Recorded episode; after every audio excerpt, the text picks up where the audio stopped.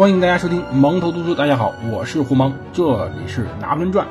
大家可以在喜马拉雅上搜索“革命的皇帝拿破仑”收听本节目，也可以在苹果应用商店中搜索相关的播客软件订阅收听本节目。你们的支持就是我更新最大动力，感谢各位点赞、收藏、转发、留言，谢谢各位。最近再次做个广告啊，我这边开了个公众号，名字也叫蒙头读书，搜索就搜索这四个字的全拼就可以了。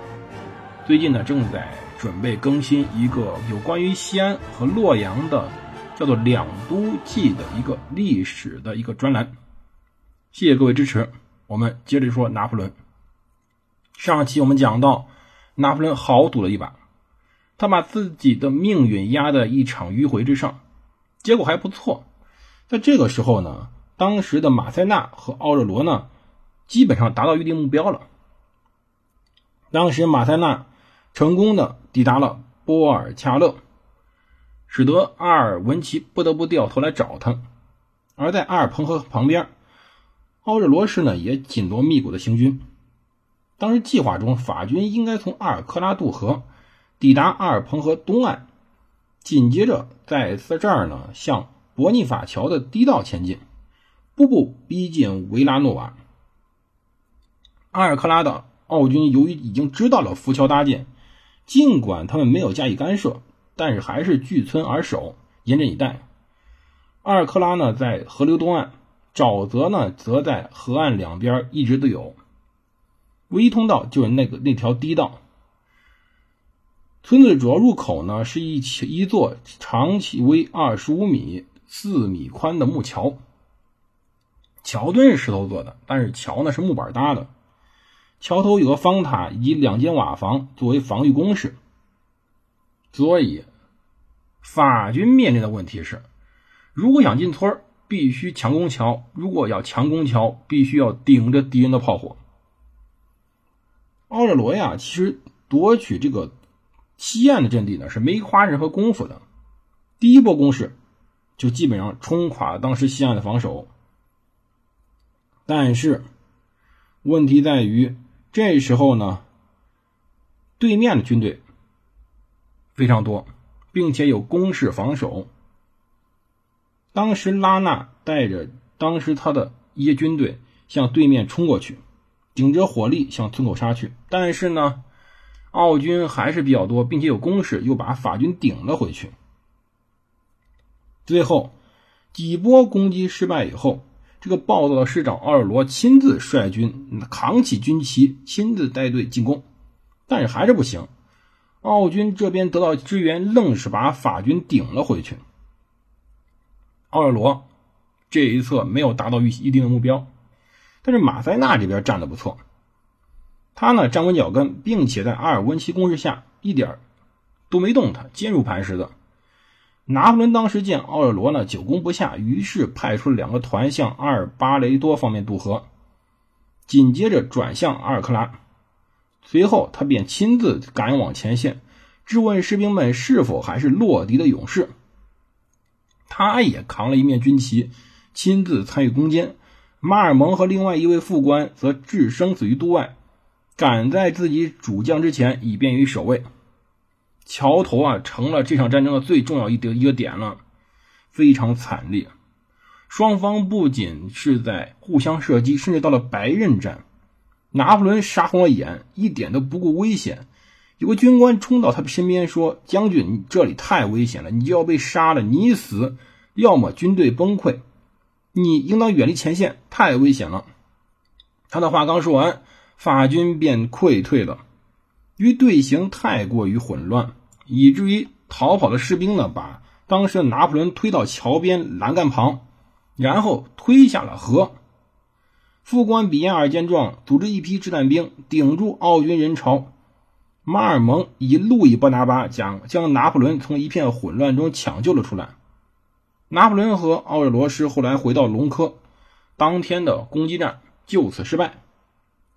不过当天晚上七点，那分派出去的两个法军团攻占了阿尔克拉，并且赶跑了奥军。奥军所有的精力全在桥上，没有想到当时的拿破仑会找另外一条路绕过去。但是这一部分的指挥官，就这部分法军的指挥官呢，担心自己深入包围之中，又与本军失去联系，竟然撤出了村庄。拿破仑听到这个消息，暴怒不已。当晚，马塞纳师也撤回了隆科。十一月十五号，这个战斗就结束了。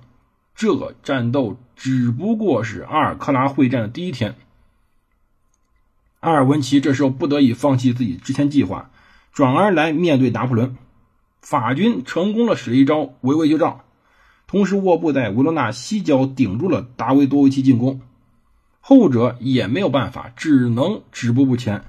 现在维罗纳的险情已经解除，拿破仑可以专心致志的对付一个阿尔文奇了。他又成功的把两支军队打成了两半。现在他要全力吃下一口，但目前的问题还是，他呢还要把阿尔克拉这个禁火先给灭了，因为这东西搁点确实麻烦。十六日。奥热罗继续攻打阿尔克拉，马塞纳则回到头天阵地，选择继续阻击奥军。阿尔克拉战斗呢，双方是斗智斗勇，法军想尽一切办法渡河、强攻、火炮都没法让咬着阿尔克拉的奥军松口。马塞纳这边都打到了卡尔迪耶洛了，并且俘虏一堆子奥军。拿破仑最后还是把两支军队撤回了阿迪杰河南岸。以避免两支军队成为孤军，被分割包围。当天，阿尔文奇在泽维洛附近留下一支军队后，主力从阿尔彭河上上游渡河，驰援阿尔克拉。左岸这回彻底被奥军控制了。阿尔文奇集结了一万八千多人兵力，经过两天苦战，法军士气低落。但是这时候他没有选择，必须拼死一战。而当时的法军也确实如此。拿破仑孤注一掷，投入全部的军队，集结两万法军，从而获得了微弱优势。但是，问题是，如果达维多维奇突破卧布防线，径直扑来的话，那么法军几乎是万劫不复。十一月七号，马塞纳带着十八伴旅再次向两天前的进军方向开拔。按计划，该师拨出一部分兵力，由罗贝尔将军率领。沿着阿尔彭河西岸向阿尔克拉行进，奥热罗师呢则先派出一个营从莱尼雅各渡河，抵达阿迪耶河东岸，去驱逐当地的奥军。奥热罗本人率领主力部部队从两条河流的三角地带向阿尔彭河左岸进发，与那个营会合以后，紧接着向北直指阿尔克拉。但是不幸的是，计划很美好，后果很严重。两支军队全部被击败了。好在有一点好消息，就这个地方呀，由于地形太特殊了，奥军呢只能组成纵队队形，不能展开阵线，所以呢没办法给法军带来过大的损失。奥热罗主力呢不得已退回了阿尔彭河右岸，而阿尔克拉的奥军呢开始向南袭来。拿破仑调来第三十二伴旅第一营。他当时在隆科迎接该营，面对高呼“共和国万岁”的士兵，他回应道：“我爱你们，第三十二伴侣的战士们。”随后，这个营渡过阿迪杰河，按照命令伏击了当时前来进攻的奥军。奥军的士气确实有问题，被打了一阵间跑了，受惊吓打了退堂鼓，但并没有撤回据点。这时候，第三十二伴侣的其他营和第十八。轻伴侣应声向前，在阿迪杰和左岸，他们攻击了这部分奥军的右翼。趁此机会，刚才受挫的那部分法军已经重整旗鼓。罗贝尔部与奥军左翼交上火，奥尔罗呢，则在后者身后的沼泽中设下伏兵，打了一个出其不意。最后，拿破仑呢，派出了一支军队绕后，在阿尔彭河左岸大放进攻号角。派人去吹号去了。奥军左翼当时不知来了多少法军，顿时陷入混乱，进而溃退，最终逃回据点。此时，奥热罗的主力部队继续向左岸渡河，朝阿尔克拉挺进。不过之后又被逼退，对面是阿尔文奇，只能据守阿尔巴雷多。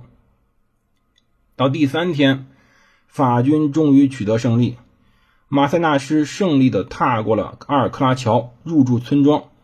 到此，当时东线的奥军只能向维钦察方向逃回了。法军大胆迂回，依托地形，以寡击众，以弱胜强，凭借着机枪的韧性，最终取得这场阿尔克拉会战的胜利。然而，总结一下吧，法军很惨的，光是第三天战斗，为了攻占这座桥，攻占这个村子。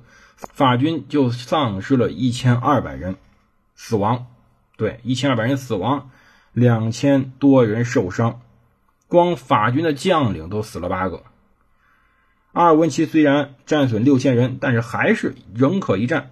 达维多维奇呢，也这时候终于突破了沃布的阻挠，向本军靠拢。但是有意思的是，达维多维奇在十一月十九号听闻阿尔克拉失利以后，竟然退回了利沃利。同时，沃布已经与本军会合，重新被编入马塞纳部。这两个师直扑利沃利，而奥若罗呢向西北挺进，准备从多尔切杀来。这时候，达维多维奇似乎被科斯达诺维奇附身一般，不得不向特特伦特方向撤退。这部分奥军被彻底的逐出了战场。接着，拿破仑转而解决向曼图亚靠拢的阿尔文奇。十一月二十日，阿尔文奇重新占据了卡尔迪耶洛，但是还没站好，就被基基里曼部所攻击。得到友军机退却以及法军袭来消息后，阿尔文奇沿着公路向维琴察，并且一路向东撤到了巴萨诺，就此也退出战场。曼图亚的乌姆泽在卡尔迪耶洛和阿尔克拉这两几天始终没有做任何事干看着在城里面。直到阿尔文奇和达维多维奇撤退以后，他才开始想干点什么，开始行动。但是迟了，他刚出门又被法军摁回了这座牢笼之中。奥军在这些战役中，听了我说了快十几期了，发现没有，总是喜欢分兵行进、合兵作战，但是。我们讲过，当时在没有电报、没有手表、没有怀表，其实连个钟都没法用的情况下，你的分兵合进是根本把握不了准确时间的。在拿破仑这种擅长机动作战的将领面前，你越分兵，人家越是一路打回去。奥军各部指挥官协调性表现的极为低劣。这一点我们可以看到，大卫多维奇、阿尔文奇大部分时间就是各自为战，各自打自己的。而乌姆泽呢，这个老家伙在城里面就看着自己两支援军在那忙着，自己呢却想不出有什么办法，也不出来帮一下，可以说是作弊上官。这一点更恶化，当时无法合兵。最后，奥地利的战争议会呢，非得喜欢。制定非常详细的战争计划，这一点说句实话，真的很有我们中国的宋太宗以及宋真宗的风范，喜欢超远距离遥控。但遥控以后呢，打败仗了又去怪人家将领，使得前线没有什么灵活性。而拿破仑好就好在，督政府不敢打他怎么样，他自己想怎么穿插就怎么穿插，想怎么打就怎么打。外面人看着心惊胆战，即使我们在讲述也觉着非常危险。可是人家自己呢，打的兴高采烈的。而此时呢，这时候已经十一月中旬了。从一七九六年九月份开始被围开始，到现在，曼托尔城里面总共死了大概快一万人了。这一万人怎么死呢？疾病与饥饿，非常的绝望。守军有一万八千多人，但目前只有九千多人能在岗。曼图瓦最后的补给只能撑到一月十七号。奥军的下一轮攻击肯定很快到来，而拿破仑此时最重要的是接着备战。十二月，他在十八天内给贝尔埃蒂写了四十封信，并请求督政府派来更多的部队。他说：“敌军正在从莱茵河的军队中抽调兵力对付意大利，你们也这样做吧，帮帮我们。”他写道。我们只是要求更多人手，同时呢，他还抓到一名奥军间谍，在他胃里面藏个圆筒，里面是弗朗茨皇帝的信。此时呢，他还派自己军队四处的要求地方进行捐赠，对，捐赠嘛，都知道什么意思，就是烧杀抢掠呗。他没有督政府补给，只能自己来了。士兵补给不上，但是让士兵吃饱穿暖还是必须的。甚至说，当时中立国威尼斯呢，当时的最高执执政官巴塔利亚寄来信，他抗议法军当地的行径，而拿破仑怒而否认。他否认他的军队烧杀抢掠，尤其否认强暴妇女。他说：“难道威尼斯共和国真的如此公开的对我们宣战吗？”这时候，这位执政官立马软了，怂了，秒怂。两天后，拿破仑呢就给他的一个甜枣吃，说他一定会以抵数典型的方式处罚那些过于严重违纪的士兵。但是到底处罚没处罚，不知道。此时还有一个小插曲，在利沃内失守以后，英军意识到已经无法阻止当时法军攻占科西嘉了。十月份，当年三十八岁的海军准将霍雷肖·纳尔逊组织英军撤离甘岛。这次撤退呢非常好，保利以及他的支持者也离开了。英军一走。拿破仑便派米奥德、梅利托和萨利切蒂去科西嘉岛，以便将它变成一个法国的省份。约瑟夫呢也跟着梅利托走了。在致信当时威尼斯的巴塔利亚之时，拿破仑给兄长写了封信。他说他希望让伯拿巴宅变得洁净一居，他需要恢复原貌，也就是说，回到四年前没有遭到保利派洗劫时的样子。多年以来。他呢，完全还是为自己家族而四处奔走，但是到这一刻为止，可以说一点，他的奋斗没有白费。其实，到现在为止，整个的意大利战役只剩最后一战了，究竟如何击败奥军并夺下曼图亚，我们下期再讲。